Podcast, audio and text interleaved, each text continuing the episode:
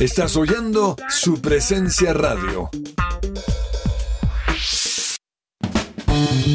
Porque papá merece lo mejor en su mes. Botánica Face les trae productos con extractos naturales para su cuidado personal y lo mejor de todo es que podrás recibir un 10% de descuento si realizas tu compra en nuestra página web www.botanicaface.com.co o en nuestra línea de WhatsApp 318-354-2022. No esperes más y sorprende a tu papá. Para mayor información, llámanos o escríbenos a nuestra línea 318-354-2022 y síguenos en nuestras redes sociales como Botánica Face, en Facebook e Instagram arroba Botánica Face. No olvides visitar nuestra página web. ¿Qué esperas? Cuida tu bienestar con Botánica Face. Me gusta saber que además de tener a mi hijo en un colegio campestre que está entre los 20 mejores de Bogotá, él está creciendo feliz con sus compañeritos en un ambiente de Dios, adorando a Jesús y aprendiendo de los principios que con mi esposo le queremos transmitir. En Gimnasio Campestre Bet Shalom se forman líderes con la visión del reino de Dios. Encuentra más información en betshalom.com o llamando al 315-396-1803. ¿Te negaron el traslado a Colpensiones por haberte pasado de la edad? Pues tranquilo, te tenemos la solución. Te invitamos a pedir una consulta gratuita con el abogado experto en pensiones Manuel Santos. Comunícate al número de teléfono 301-459-5697.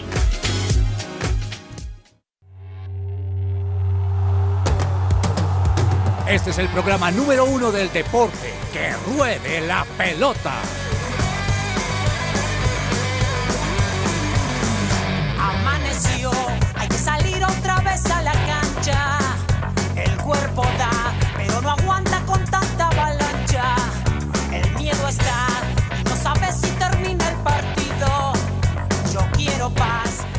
Hola, ¿qué tal? Muy buenas tardes, bienvenidos todos a Que Ruede la Pelota. Son las 12 del mediodía, dos minutos en este miércoles 29 de junio.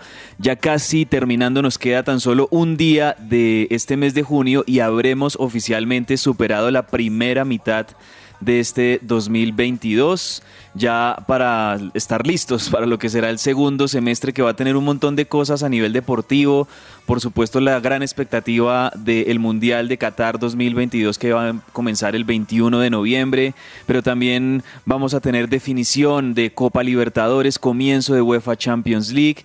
Y también estamos en medio, por ejemplo, de torneos tan importantes como Wimbledon y en próximos días, ya eh, pasado mañana, tendremos también el comienzo del Tour de Francia un montón de deportes que vamos a estarles, por supuesto, trayendo todos los, los detalles aquí en Que Ruede la Pelota. Mi nombre es Andrés Cabezas, es un placer acompañar a todos los oyentes hasta la una de la tarde y lo hago en compañía de tres personas que siempre me, me, me, gusta mucho saludar los miércoles y, me alegra compartir mesa con ellos. Quiero comenzar con don Andrés Perdomo que está aquí en el estudio de su presencia radio, ya listo también para traernos una excelente información hoy miércoles. Andrés, bienvenido. Bueno Andrés, muy buenas tardes a todos nuestros oyentes, a mis compañeros de la mesa.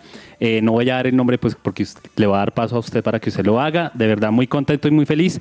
Esta mañana estaba recordando que hace aproximadamente unos cuatro años y unos 25 días aproximadamente inició el programa de que ruede la pelota con el Mundial de Rusia 2018 y pues hombre, de verdad es, es muy, muy rico y muy placentero pensar en eso y saber cómo fueron nuestros inicios. Y, hace, y ayer, ocho años antes, eh, recordando el gol de James Rodríguez ante Uruguay, que golazo que obviamente se ganó el premio Puskas también. Sí, sí, sí, sí, claro que sí. Ese, ese gran gol de, de, James Rodríguez en octavos de final del Mundial de Brasil 2014 contra Uruguay. Nunca se nos va a olvidar ese gol y bueno, de hecho creo que al recordarlo también deseamos de todo corazón que la carrera de James Rodríguez en, en los meses y en los años por venir pues tome un buen rumbo. Se habla mucho de, de un interés del equipo brasilero del Botafogo por, por tener a James Rodríguez en el Brasileirao y, y, también disputando cosas importantes con, en el fútbol brasilero. Vamos a ver si eso se da o si, se, o si sigue eh, todavía en Qatar James pero claro que sí recordamos ese golazo, cómo no. Y me imagino que ese gol también lo recuerda don Juan Marcos Rivera. Eh, ¿Cómo lo vivió usted en ese 2014, Juan Marcos? Bienvenido. ¿Qué tal, cabezas, compañeros de mesa y todos los oyentes que nos acompañan el día de hoy? Eh, primero que todo, muy feliz de estar aquí, con bastante frío, pero eh, me llena un poquito de calorcito esos recuerdos, ¿no? Estaba también pensando ya que estamos en junio, como, como lo mencionaba, estaríamos viviendo el Mundial si estuviéramos en, en fechas normales y este año atípico nos tocó esperar hasta diciembre, que creo que lo vamos a disfrutar bastante porque es una buena época.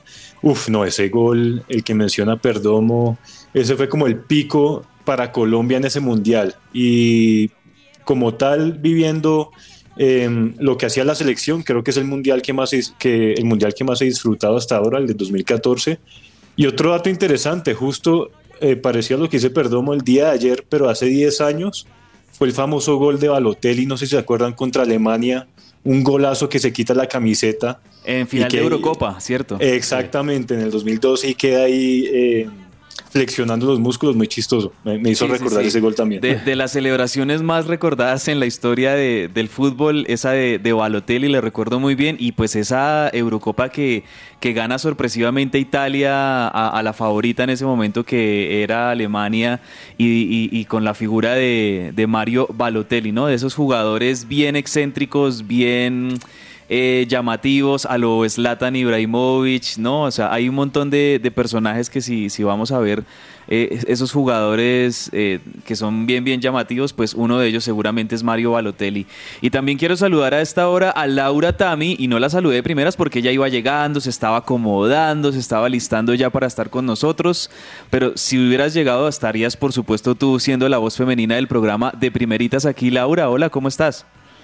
Hola, Cabe, sí, me boleteaste delante de todo el mundo, estaba apenas llegando al programa, pero estoy muy contenta de estar aquí hoy con ustedes, con esta mesa de trabajo. Un saludo para todas y todos nuestros oyentes. Yo estoy enfilando baterías para la próxima semana que empieza la Copa América de Fútbol Femenino, que es lo que me tiene a mí contenta por este tiempo, les cuento. Así es, vamos a tener Copa América de, de las selecciones femeninas aquí en, en Colombia. Colombia que también ya ha cerrado su participación, ya les vamos a contar cómo les fue en estos dos partidos de preparación contra la selección de Estados Unidos allá en territorio estadounidense. Y bueno, yo creo que sin más preámbulos vamos de una con Hablemos de Fútbol porque tenemos mucho que contarles y poco tiempo. Esta sección es posible gracias a Coffee and Jesus, Bogotá. Hablemos de fútbol. Devenir champion du monde de. Devenir champion du monde de. Comencemos con Hablemos de Fútbol y vamos a hablar de, de fútbol nacional, del fútbol local, porque después de la consagración de Atlético Nacional con su título número 17, ¿qué tanto le está doliendo ese título número 17 a usted, don Andrés Perdomo? Ya, ya que estamos aquí hablando entre hinchas de millonarios, porque Millonarios se queda con 15, América se queda con 15 también y ahora Nacional se despega un poquito y ya le saca dos títulos de ventaja a los otros dos, digamos, más ganadores del fútbol colombiano. Título número 17, ¿cómo lo vio? No, pues yo, yo me quedo con lo que dijo el profe ayer y es que felicitaciones a todos los hinchas, a los que son nombrados hinchas del Atlético Nacional y pues el campeón en los cuadrangulares de un fútbol profesional como el nuestro eh, no siempre es el que juega mejor y el que y el, sino que el que hace los goles y gana puntos. Así es. Ah, bueno, listo, ya. Ahí está. Ahí está ya la, la reflexión final de, del hincha de Millonarios, ya no lo molesto más con eso. Lo que sí es cierto es que obviamente los varios equipos se mueven también con algunas contrataciones. Em, yo, yo, sí quisiera ver como más refuerzos de jerarquía y más refuerzos llamativos en el fútbol colombiano, pero pues esto es lo que hay, esto es lo que, lo que ofrecen, digamos, las directivas de nuestros diferentes equipos. Y lo cierto es que en el Deportivo Independiente Medellín, en el otro equipo, don Juan Marcos Rivera, pues ya nombraron a, un símbolo del Medellín, me atrevo a decir, David González, que por muchos años fue arquero, gran arquero del Independiente de Medellín, ahora pues va a ser el técnico del Poderoso de la Montaña. Y lo presentaron precisamente con, con esa frase de que la leyenda continúa. Y recordando cuando se retiró, él sí había eh, mandado ahí como un mensaje subliminal de que quién sabe si nos volvemos a ver de pronto como entrenador y se cumplió tal cual. Y mm, bueno, excelente, es el jugador que más ha ganado títulos ahí en el Independiente Medellín, cuatro títulos ha ganado y no es cualquiera, ¿no? No es como que se retira y, de una vez viene a entrenar, sino que viene preparado. Entonces, eh, me parece una excelente oportunidad para él. Es el primer técnico también, por lo menos aquí en nuestro país, que fue arquero, que es ex arquero y que ahora toma las riendas del equipo, entonces pues para seguirlo de cerca. Sí, yo, ustedes saben que yo por la experiencia con, con River soy totalmente partidario de que los exjugadores, eh, siendo digamos muy, muy inmediatamente retirados del fútbol profesional, tomen de una vez la, la opción de ser técnicos porque creo que tienen mucho que aportar eh, desde que tengan cierto conocimiento y, seguramente David González se ha preparado también y se va a seguir preparando y va a empezar a acumular experiencia como técnico. A mí me gusta que los exjugadores de un equipo eh, lleguen a ser técnicos porque, bueno, en la mayoría de casos les va bien y sobre todo porque conocen muy bien la institución y el ADN de su equipo. Entonces, pues le deseamos lo, mejor a David González ahora como nuevo técnico del Independiente Medellín. Hablemos también de, eh, Cataño del Tolima, Andrés, porque pues lastimosamente fue uno de, de, los, de los jugadores que contó con, con esas noches para el olvido, por así decirlo, en la final que igual el Tolima me parece que hizo un gran primer tiempo, eh, pasó por encima del Nacional y hubiera incluso podido llegar a golearlo incluso, y lastimosamente pues en ese penal que Cataño tenía la oportunidad lo erra, sale expulsado después, eso cambia por completo el rumbo del partido y hasta el final pues el, gol que, le da el título a Nacional. Pero, ¿qué se dice de Cataño? ¿Qué, qué se dice de él en, Tolima? ¿Qué, ¿Qué pasa con él? ¿Se queda? ¿Se va? Dando preámbulo al titular que voy a dar, yo diría que Cataño es el Carius de, del Tolima. Porque desafortunadamente Cataño sí, como usted bien lo dijo, no tuvo la excelente participación en la final del pasado domingo, porque recordemos que Cataño fue el que cobró el penalti, el que podía determinar el avance del Atlético, eh, el avance sí, del Tolima, o la ventaja del Tolima en ese partido, y a los pocos minutos es expulsado. Pues Cataño saldría del Deportes Tolima, no sabemos para dónde. Eh, algo parecido como lo recordaba yo en el Carius contra el partido del Real Madrid contra el Liverpool, que, hombre, no tuvo una muy buena participación. Y pues... Sí, sí, sí, mala suerte, pero el fútbol tiene estas cosas y así como el fútbol tiene noches para el olvido, también tiene revancha y también tiene oportunidades para que el jugador pueda sacarse, digamos, esa mala esa espinita y, y, triunfar de alguna manera y pues eso también le deseamos a Cataño de, del Tolima. Otro que también está como para moverse o que sale, mejor dicho, del Atlético Nacional, el reciente campeón es uno de sus defensas emblema, Felipe eh, Aguilar, Laura, eh, se va creo que para el fútbol argentino, cuéntanos. Así es, Cabe. Una de las salidas confirmadas en Atlético Nacional es la de Felipe Aguilar. El zaguero antioqueño de 29 años viajará a Argentina para unirse a Lanús, club que lo tendrá en sus filas por un año a préstamo procedente de Atlético Paranaense de Brasil, que es el dueño de su ficha. Bien, Felipe Aguilar es de esos jugadores que desde que ha estado en ciclos de selección Colombia sub-20 y demás, me parece que es un muy buen central.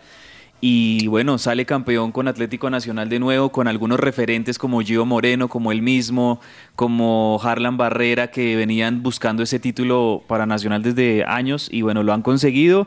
Y Felipe Aguilar ahora para el fútbol argentino. Y hablando de fútbol argentino, otro que se va para, para la Argentina y, que ha sido, digamos, la noticia en, en la medianoche de, de anoche, pues ha sido Miguel Ángel Borja el ex Junior que ahora se va a poner el manto sagrado, como le decimos los hinchas de River. la, banda se va a poner la, se va a poner la banda cruzada de, de, River. Eh, ya es ya confirmado Miguel Ángel Borja como nuevo jugador del Club Atlético River Plate. Seis, finalmente fueron 6.5 millones de dólares lo que tuvo que poner River para destrabar esta negociación, porque inicialmente eran 5 millones. El Junior los había aceptado por el, el, 50% que tenía el Junior, pero el Palmeiras no le cuadraba esa cifra, quería un poquito más de, de dinero.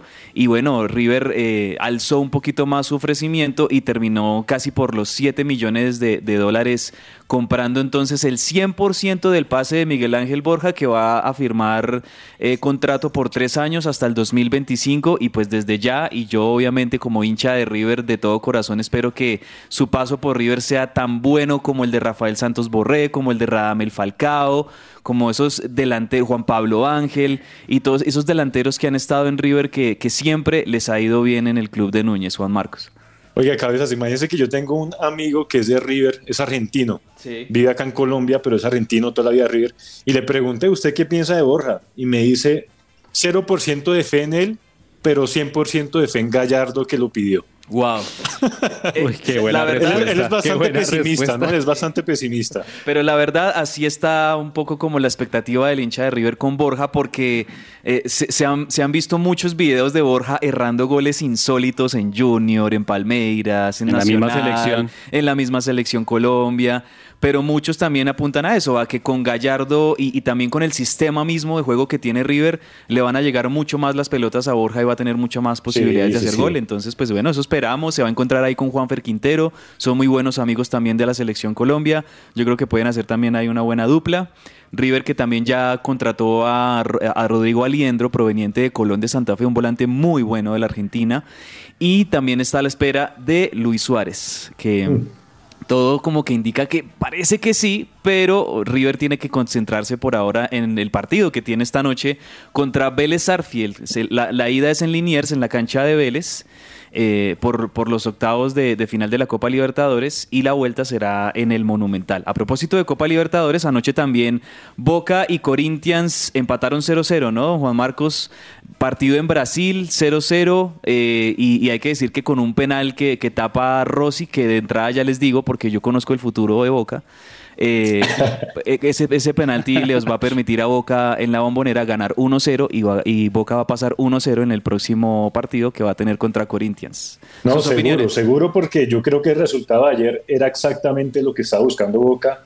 Desde el planteamiento ahí vi que iban, eh, por lo menos para guardarse eh, de recibir goles y en lo ideal buscar un, un contragolpe o si no quedarse con el marcador en ceros, que fue lo que pasó gran actuación de Rossi, como lo menciona, importantísimo eh, lo que pasó en ese penal. Por ahí están hablando de pronto de un penal a favor de Corinthians que, que o de Boca fue, eh, que no pitaron. Creo que fue a favor de Boca. sí, sí, también. pero, pero no, no, no se me hace penal. Eh, una, una, mano ahí en el, en el, área de esas que el mismo jugador intentó quitarla. entonces no creo que, que haya habido algún robo, algún tipo, como algunos dicen partido con muchas ocasiones para, para, ambos equipos, sobre todo el Corinthians que sabía que tenía que ganarlo ahora en casa. Y estoy de acuerdo, yo creo que Boca se va con un medio triunfo porque ya allá en Argentina seguramente va a hacer lo posible y sacar adelante el partido, así sea por, por la mínima. Sí, sí, sí, sí, eso, eso va a pasar. Desde ya yo les digo que ese partido va a terminar 1-0 en, en, la bombonera la próxima semana. Bueno, Laurita, eh, Boca, Boca va a ganar ese partido 1-0 la próxima. Y si no termina 1-0, termina 0-0 y pasan por, por los penales. Porque, eh, bueno, eh, sigamos, continuemos. Laura, antes de, ya cerrar nuestra sección, porque la tenemos que cerrar un poquito antes hoy, te quiero preguntar primero por la selección Colombia que estuvo jugando contra Estados Unidos, pero antes de preguntarte por la selección Colombia, te pregunto eh, por el Deportivo Cali, porque bueno, hay que decir que la Copa Libertadores sigue, el Deportes Tolima recibe a Flamengo hoy en el partido de ida de los octavos de final, un rival durísimo, pero el Tolima con la ilusión, ¿por qué no de dar el batacazo y eliminar a uno de los favoritos y a uno de los equipos que ha sido protagonistas de la Libertadores en los últimos años? Ese partido va a ser esta noche en el Manuel Murillo Toro, pero también hay que decir que el Cali por Copa Sudamericana también tiene participación. Así es, Cabe, el Deportivo Cali, dirigido por el venezolano Rafael Dudamel, buscará hoy ante un motivado Melgar de Perú arrancar con el pie derecho su periplo en la Copa Sudamericana. Eh, yo les quiero confesar que busqué qué era esto del Melgar porque es que hay un poco de nuevos de nuevos como equipos. Nada más ni nada menos el Melgar que el equipo de Néstor Lorenzo, Néstor, sí. el nuevo técnico de la selección Colombia, ¿no? Que tuvo muy buena primera fase este Melgar de, de- de Perú. Eh, muy buena actuación. También por eso creo yo que se puso en el radar Néstor Lorenzo para ser el técnico de, de Colombia. Y hay que decir que Néstor Lorenzo, si no estoy mal, Juan Marcos, va a dirigir este partido con, con Melgar. Y, de, y, y cuando termine de dirigirlo, ya entonces ahora sí se enfoca completamente en, Sí, creo que es su despedida. en sí, Selección sí. Colombia, ¿no? Sí, es su despedida. Creo que ya es el último partido que va a estar en el, en el banquillo de, de Melgar. Sí. Y la última, Laurita, hablemos de la selección Colombia femenina que estuvo con partidos de preparación contra Estados Unidos. Hay que decir de entrada que pues es contra Estados Unidos, de la, Sí, la- la mejor sí. selección del mundo. Eh, los dos partidos eh, terminan con derrota, pero me parece que es una muy buena, sobre todo muy buen sparring para Colombia, preparación de, de Copa América, ¿no crees? Aquí estaba yo pidiendo la palabra porque no quería dejar de mencionar esto, aunque perdimos contra Estados Unidos ayer en un amistoso 2-0, eh, creo que nos estamos preparando para hacer una buena, em, una buena Copa América, sobre todo porque nos enfrentamos contra grandes, entonces eso nos permite medirnos y venir como con más ganas. El primer equipo que vamos a, a- con el que vamos a competir en la Copa América va a ser contra Paraguay, después Bolivia, y estoy segura que vamos a hacer un gran eh, una gran, un- no sé, una gran labor acá con esto, con, con la Copa América, lo vamos a lograr, van a ver, van a ver que vamos a poner mucha eh, fuerza a esta selección femenina.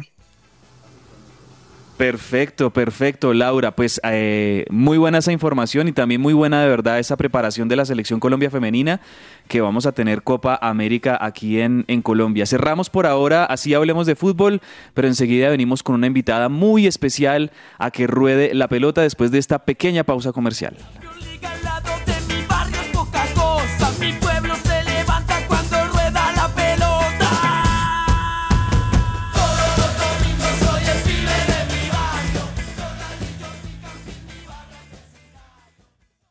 Escuchas su presencia radio. Fundación Universitaria Patricio Simes, la primera institución universitaria de Bogotá con fundamentos cristocéntricos. Formamos profesionales en administración de empresas y teología. Si aún no has elegido dónde prepararte como profesional, la Unisimes es tu mejor opción. Inscríbete ya, totalmente gratis. Aprovecha el 40% de descuento en tu matrícula. Recuerda que puedes obtener doble titulación. Mayor información, unisimes.edu.co o en Facebook e Instagram como arroba unisimes. ¿Estás buscando colegio para tus hijos? No busques más. El Colegio Arca Internacional Bilingüe abre inscripciones calendario B 2021-2022. Para mayor información, comunícate al 682-9901 o al 746-0903. Al celular 321-985-1883. Visita nuestra página www.arcaschool.com. Colegio Arca Internacional Bilingüe. Educación con principios y valores cristianos.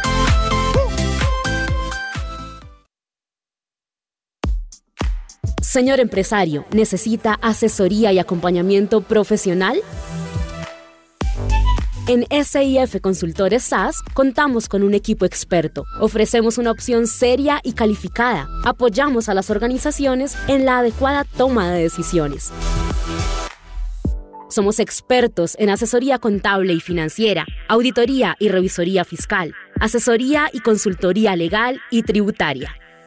Comuníquese en Bogotá al teléfono 703-6166 o al móvil 317-363-0966 o visita nuestra página www.sifconsultoresas.com. Estás oyendo su presencia radio.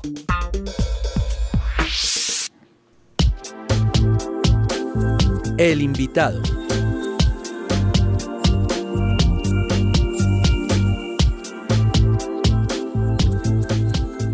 Regresamos a que ruede la pelota y hoy el invitado es una invitada muy especial y que nos alegra mucho saludar. Ella se encuentra en este momento en la ciudad de Los Ángeles, en California, y es una, para mí es una de las periodistas más importantes en Latinoamérica porque la vemos normalmente en Fox Deportes. También la escuchamos en su podcast de automovilismo que está genial, que incluso lo tiene con Diego Fernando Mejía, quien también ya hemos entrevistado aquí en Que ruede la pelota.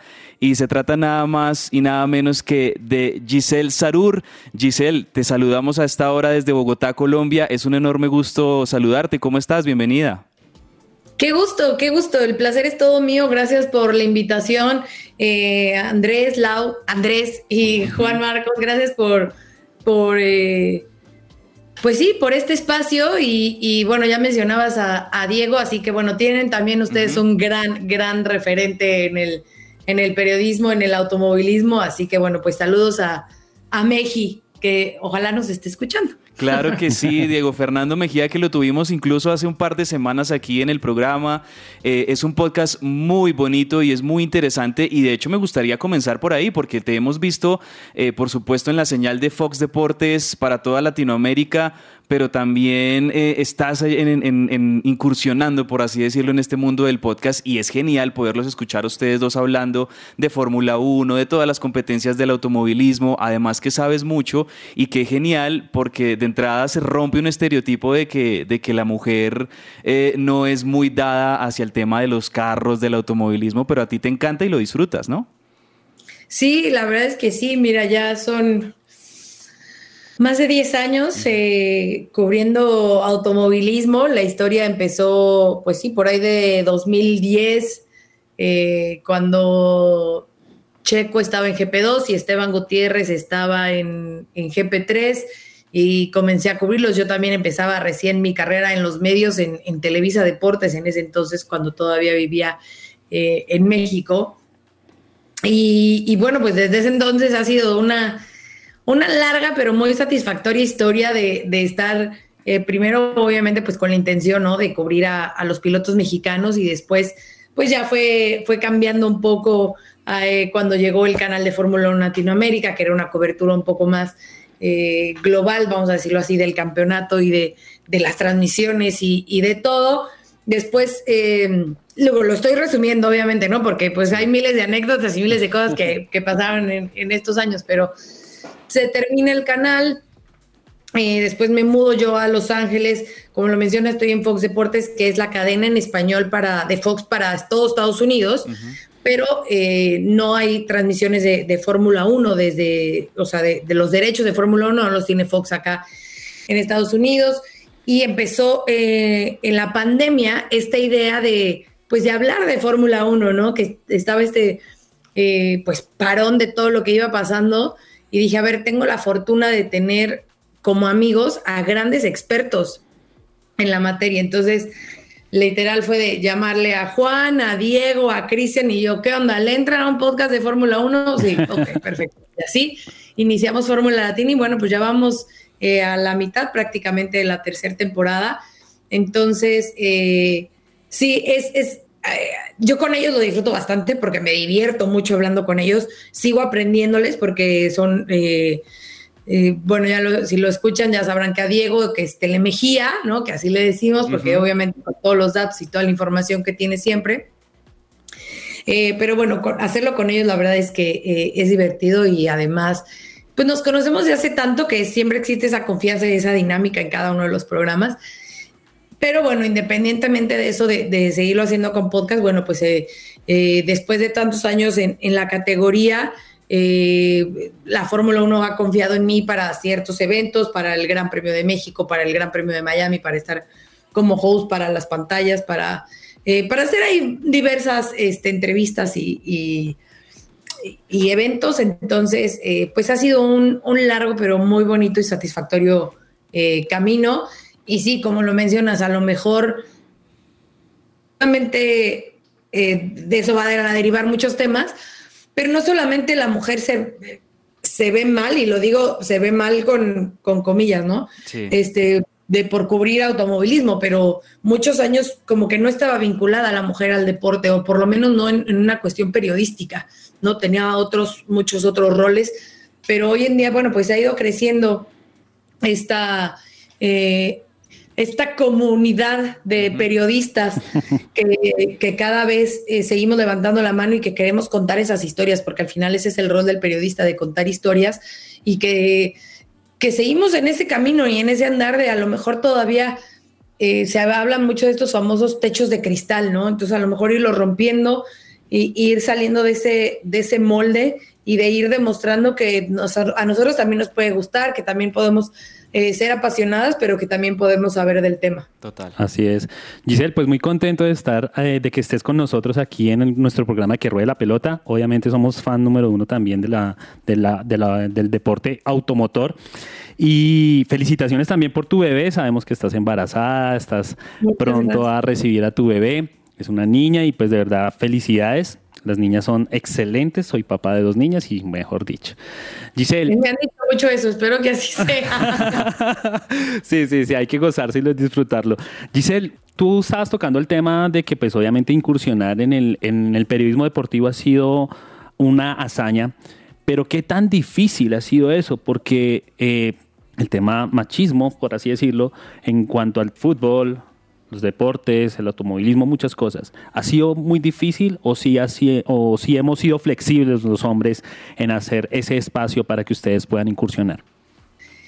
Mira, ha habido de todo, Andrés. He tenido compañeros que, que, me han ayudado, que me han impulsado, que han confiado en mí, que, que me han permitido ¿no? el lograr mis sueños y que los han compartido conmigo.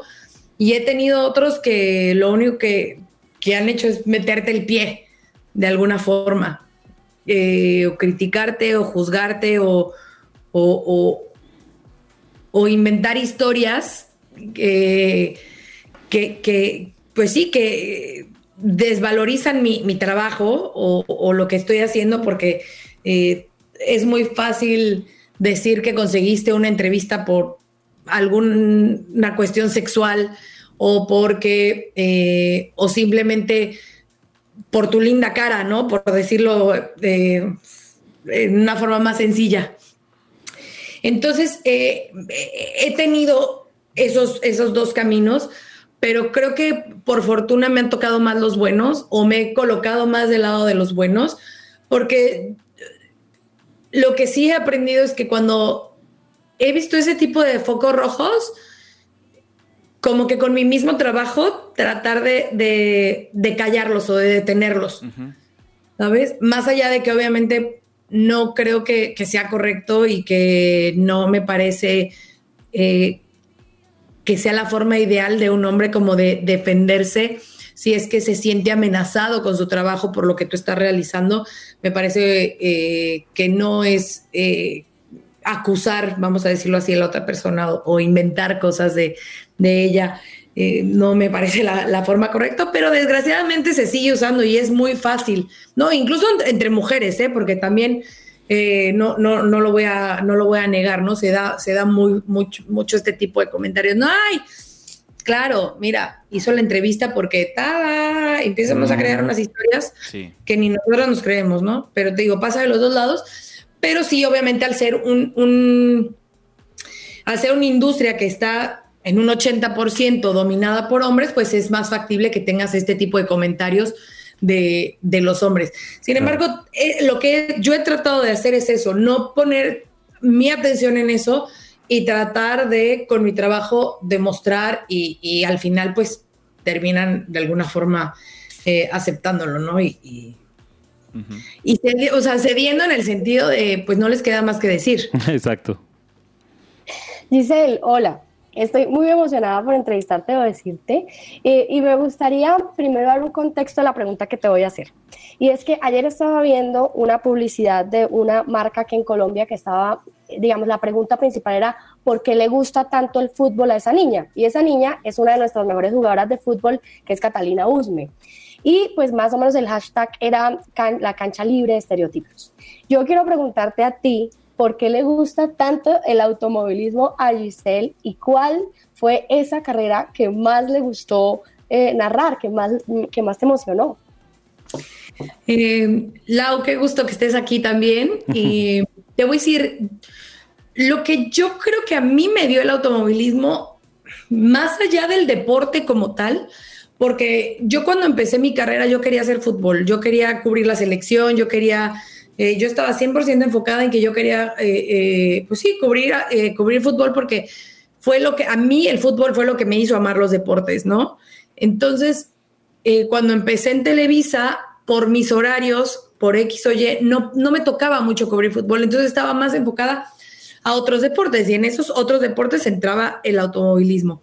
Entonces, eh, pues la vida me fue llevando hacia el automovilismo, pero una vez estando ahí, lo que a mí me gustó del automovilismo es los retos que implicaba para mí, los retos de eh, empezar, en este caso, como les decía, era empezar mi carrera con dos mexicanos que estaban en el extranjero intentando llegar a esa Fórmula 1 que para entonces cuando llegaron yo ni siquiera me lo esperaba, o sea, de verdad que cuando yo empezaba a entrevistarlos en GP2 y GP3 y que en algún momento mi jefe me decía, pregúntale a Checo si algún equipo de Fórmula 1 se le ha acercado, yo decía,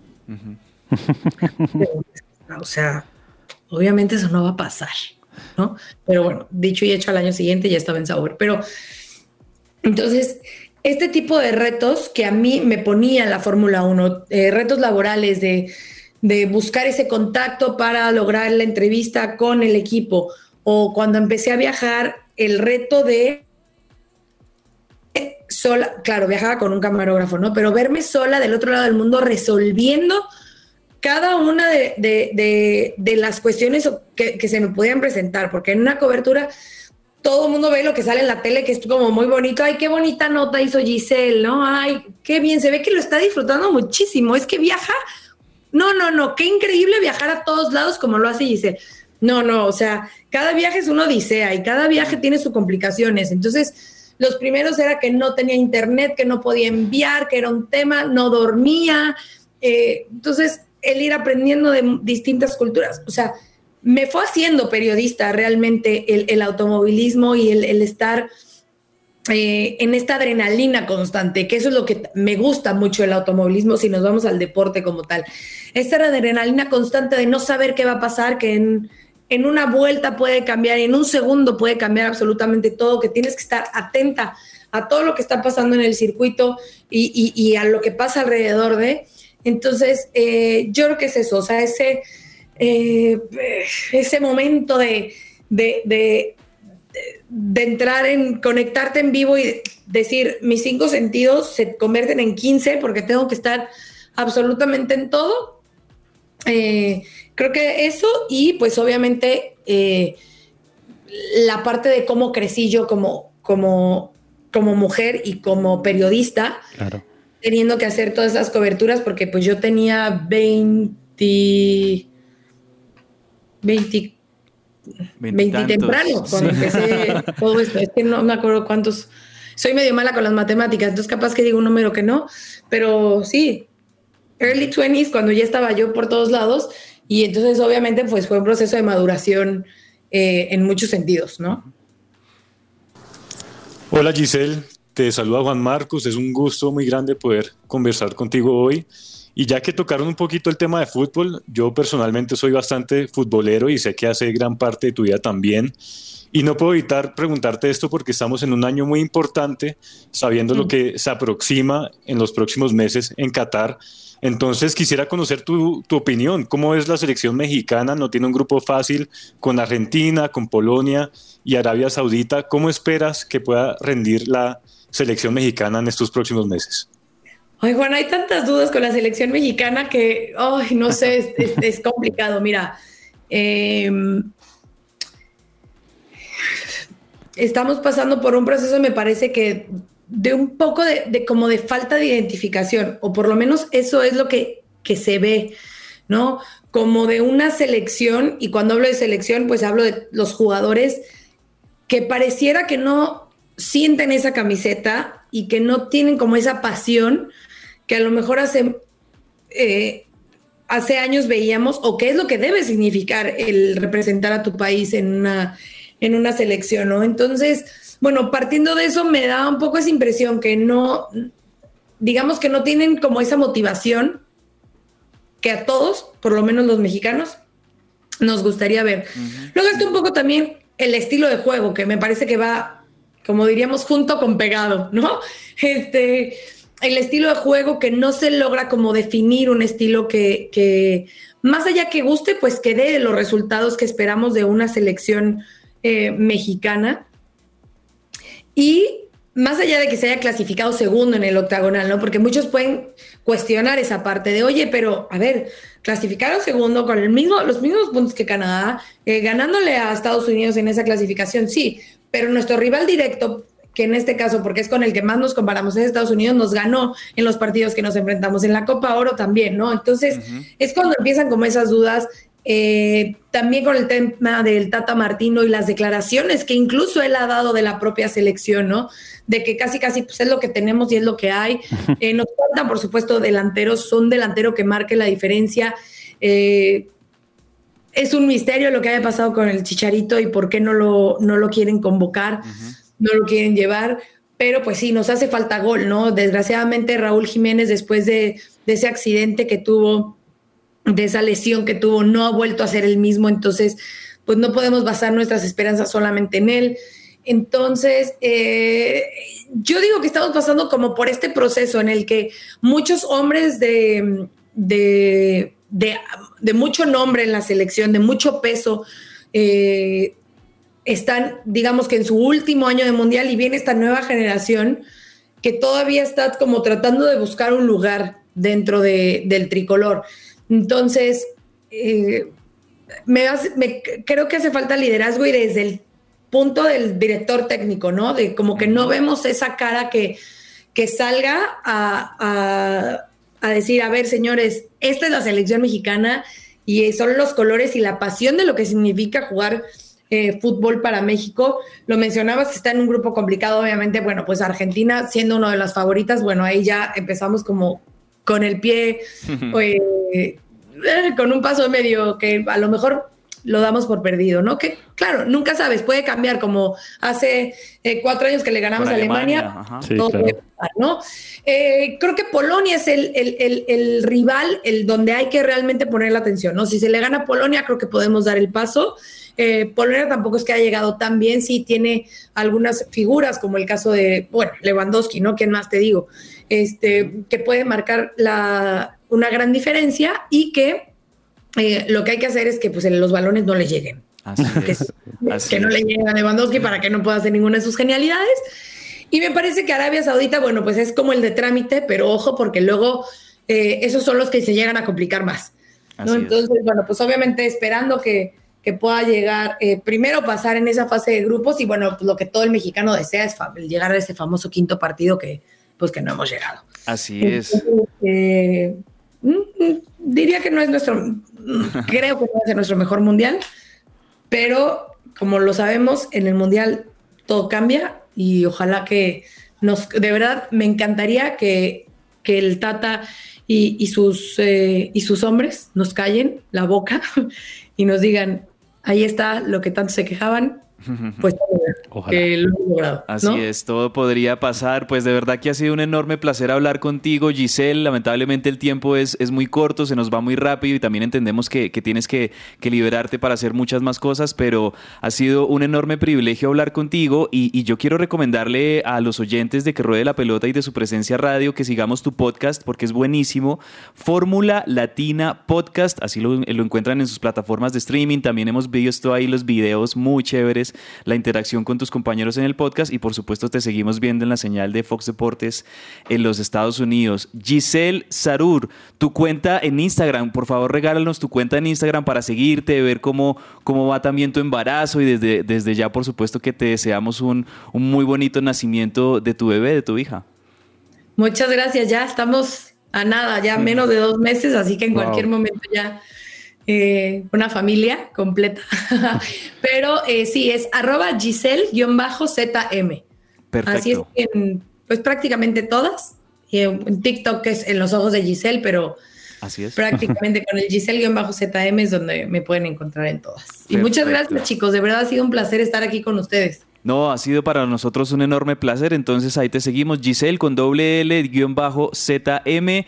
Giselle Sarur, periodista y presentadora de Fox Deportes mexicana en Los Ángeles, que es una de las referentes, por supuesto, para todos en la América Latina, eh, de esas grandes mujeres del periodismo que son abanderadas de este oficio tan bonito. Y te deseamos lo mejor en los días por venir. Giselle, muchas gracias por estar con nosotros. Que estés bien. Gracias a ustedes, un placer.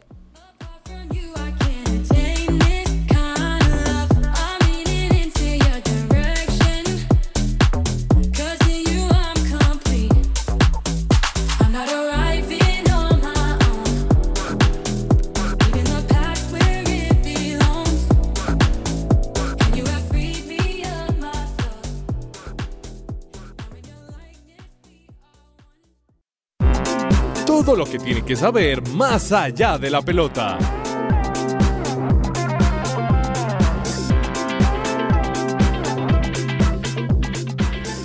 ¿Sabías que ahora puedes estudiar en la primera universidad cristiana de Bogotá?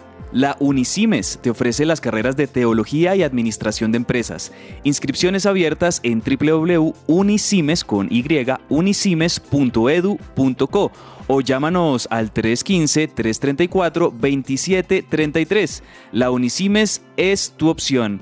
Bueno, queridos eh, compañeros y equipo, Laura, genial la entrevistada, me encantó hablar con Giselle y como tú lo decías también, pues eh, qué, qué bonito que son eh, poder ver a esas mujeres tipo Georgina Ruiz Sandoval, ¿no? Las periodistas que tenemos aquí en Colombia que también son maravillosas, la misma Giselle, allí siendo las abanderadas del deporte, del automovilismo y del fútbol en, en el continente.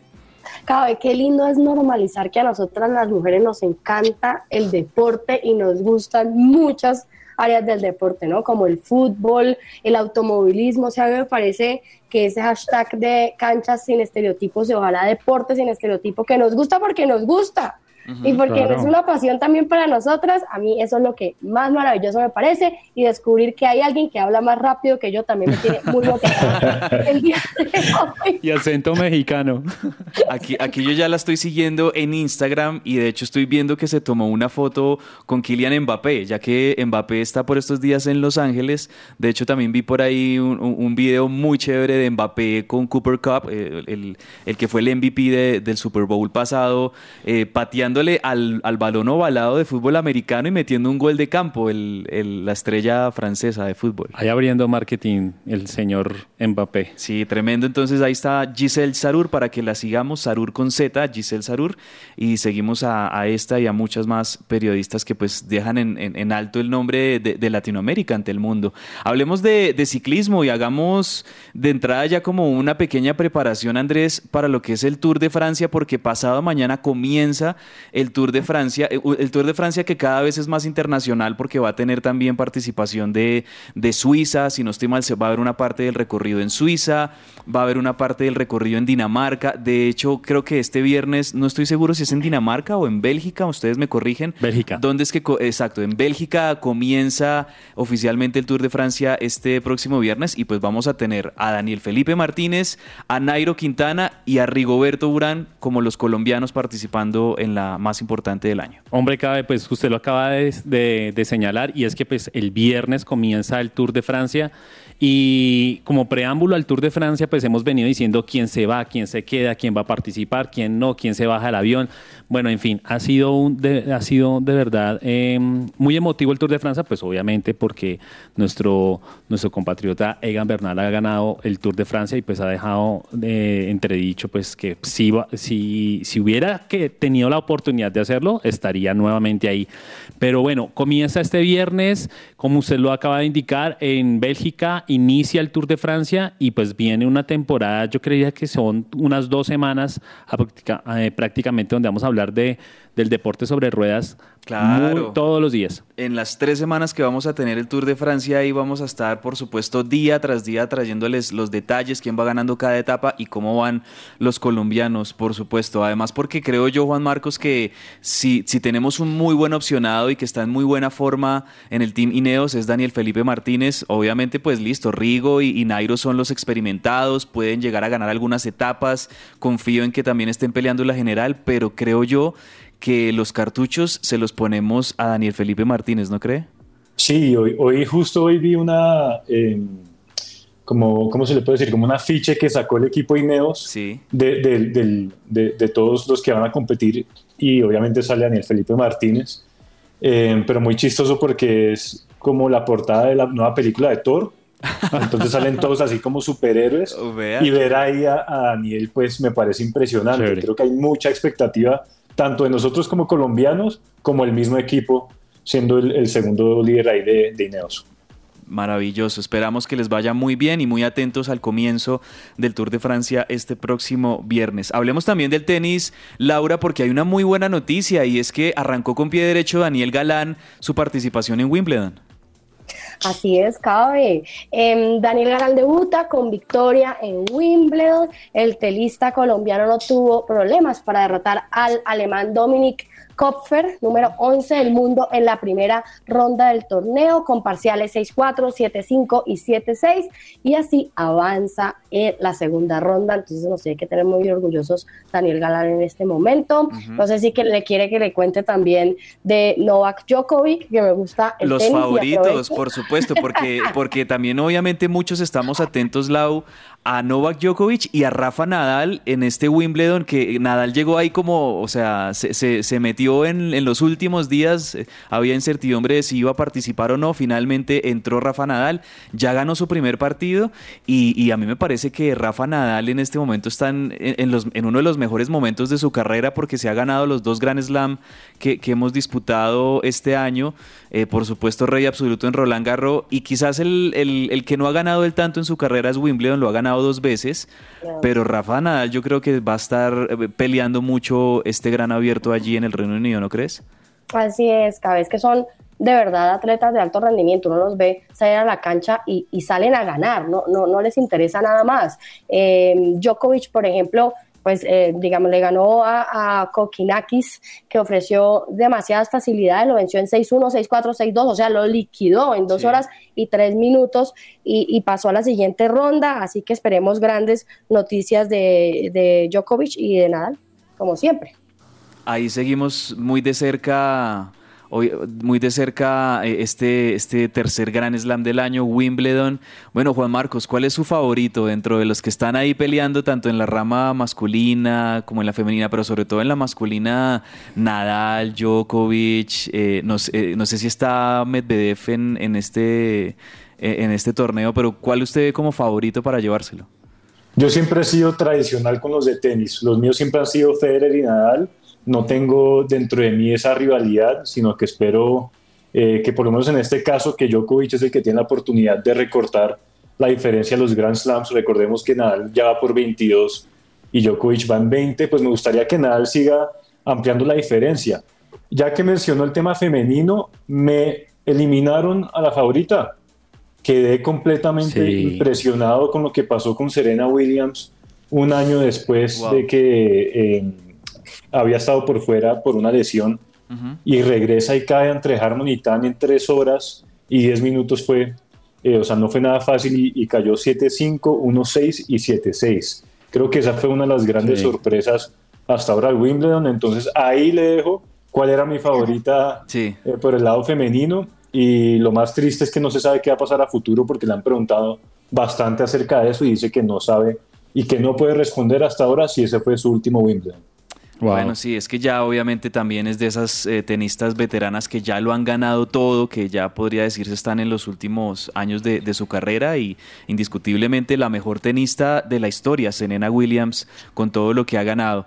Bueno, y para finalizar esta partecita de más allá de la pelota hay que decir que a la selección Colombia, digamos, dentro de todo lo que es los Juegos Bolivarianos, las distintas selecciones Colombia que participan en los Juegos Bolivarianos, pues les ha ido muy bien, eh, eh, obtuvo oro en el fútbol femenino, femenino, también en esgrima, en polo acuático, eh, en gimnasia, le ha ido muy bien a la gimnasia artística a, a Colombia en estos Juegos Bolivarianos y la delegación lidera la tabla de medallería de estos juegos que se están disputando en Valledupar con 38 medallas de oro, 26 de plata y 16 de bronce para un total de 80 medallas para la selección Colombia que ya le sacó una muy buena ventaja a la segunda del certamen que es Venezuela. Entonces también muy buena participación de la delegación colombiana en estos Juegos Bolivarianos.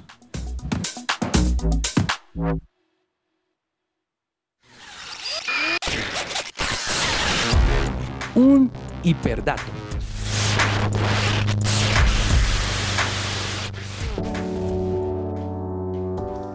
Bueno, tenemos también la sección El hiperdato y yo, y yo quiero recordar este dato porque creo yo que es como la cifra del día, por lo menos en, en el fútbol argentino, y es la llegada de Miguel Ángel Borja.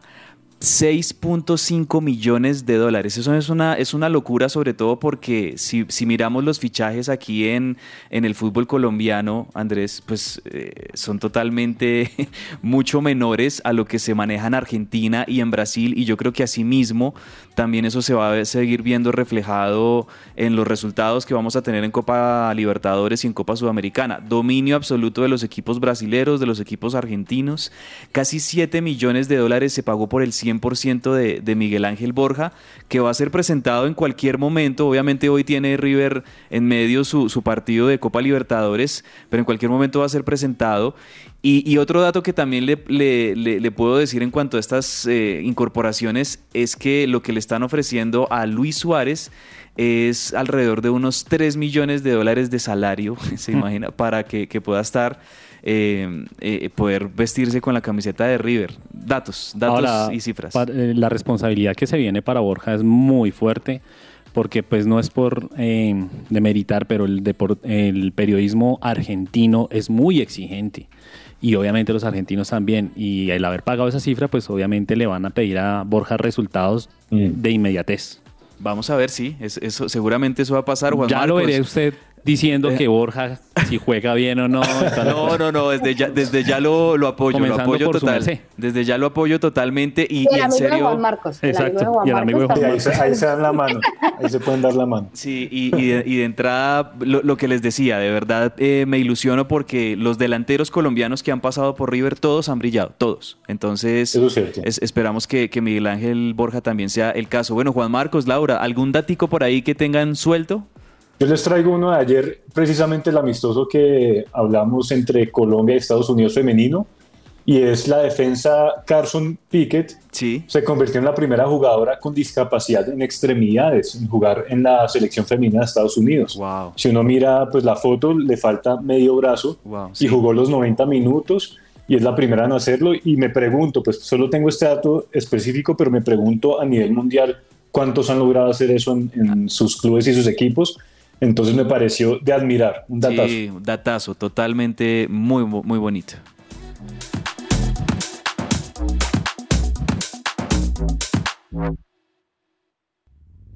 Agenda deportiva. Se me va a salir el corazón.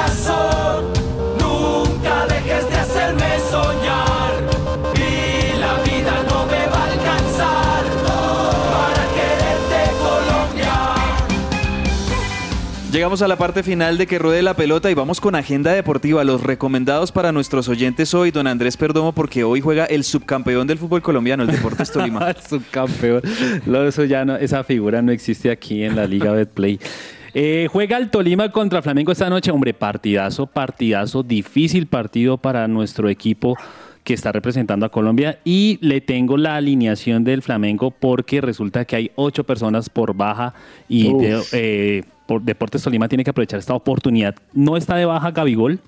Gabigol sí va a jugar y está pues obviamente Felipe Luis, que son los titulares indiscutibles del Flamengo. Pero tenganlo presente porque Michael Rangel, pues obviamente esta noche tiene que marcar y arranca como titular también. Eh, esto que usted menciona, Andrés, es bien importante y usted yo creo que opinará lo mismo, Juan Marcos. De, del Flamengo que hemos visto en los últimos años, quizás este es el más terrenal posible y, yo creo que, Tolima puede aprovechar esta oportunidad. Las bajas de Flamengo tampoco no, no han tenido como buen rendimiento últimamente eh, el, Flamengo y yo creo que puede ser una linda oportunidad para el Tolima de, dar el batacazo y darle la pelea a este equipo brasilero y eliminarlo.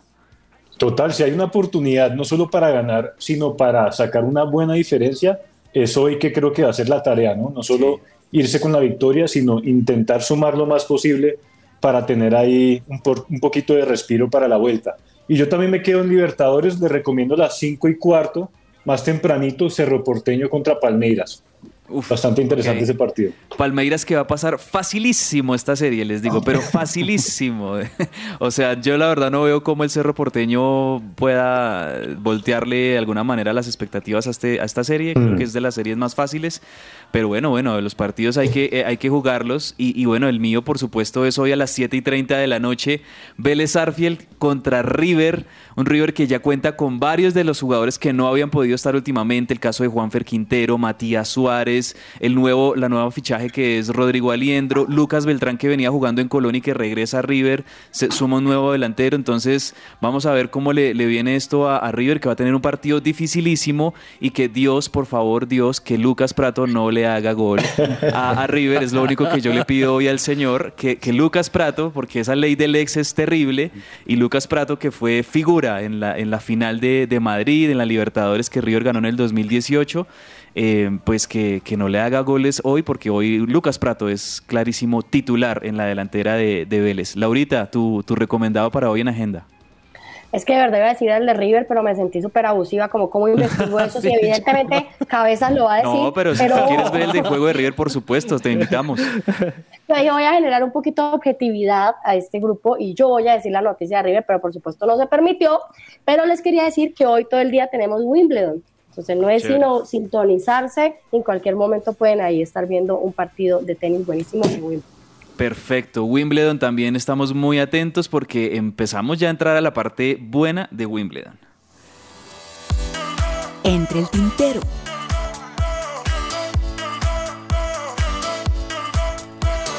Listo, y la última para irnos, Juan Marcos, una última que tenga ahí por mencionar algo que se nos quede entre el tintero. Acaban de anunciar la nueva camiseta del PSG creo que es la más fea que he visto de ese equipo en los últimos años. Es que ni, ni con Messi, o sea, ni, o sea, Messi, pobre Messi le va a tocar figurar una camisa fea. pues los gustos son subjetivos, pero la verdad es que está fea, fea. Lo único que me gusta es que el PSG firma un contrato de sponsor en la manga con GOAT, que es una marca de, de ropa y, y demás y GOAT, pues también hace alusión a Messi, el mejor de todos los tiempos. Recordemos que eso es lo que significa GOAT en inglés. Entonces, solo ese detalle se le va a dar bien a Leo. Bien. Bueno, eh, sale pública la disculpa de Nelson Piquet por el, el comentario peyorativo contra Lewis Hamilton sobre racismo y él dice y aclara que nunca quiso, obviamente, decir eso y están malinterpretando los medios la forma en cómo él se expresó. Perfecto. Y Lau, la última, la de irnos. La de irnos es que me estoy viendo el documental de lo que pasó con el vuelo em, del Chapecó. Sí. Y me parece que deberíamos verlo todos para lo que no se debe repetir, las irresponsabilidades, como recordar de verdad esas cosas para que no nos vuelvan a pasar jamás. Y, y hay una persona especial que, pues, es muy especial porque además sobrevivió, pero además es predicador, que es Elio Neto, y me encantó porque lo estoy siguiendo en redes sociales y tiene mensajes increíbles que no sobra que lo revisemos de alguien que sobrevivió pues a una caída de avión, que yo creo que todavía pues es un milagro. Totalmente, sí, totalmente recomendado. Bueno, qué equipo, Juan Marcos, Laura, Andrés.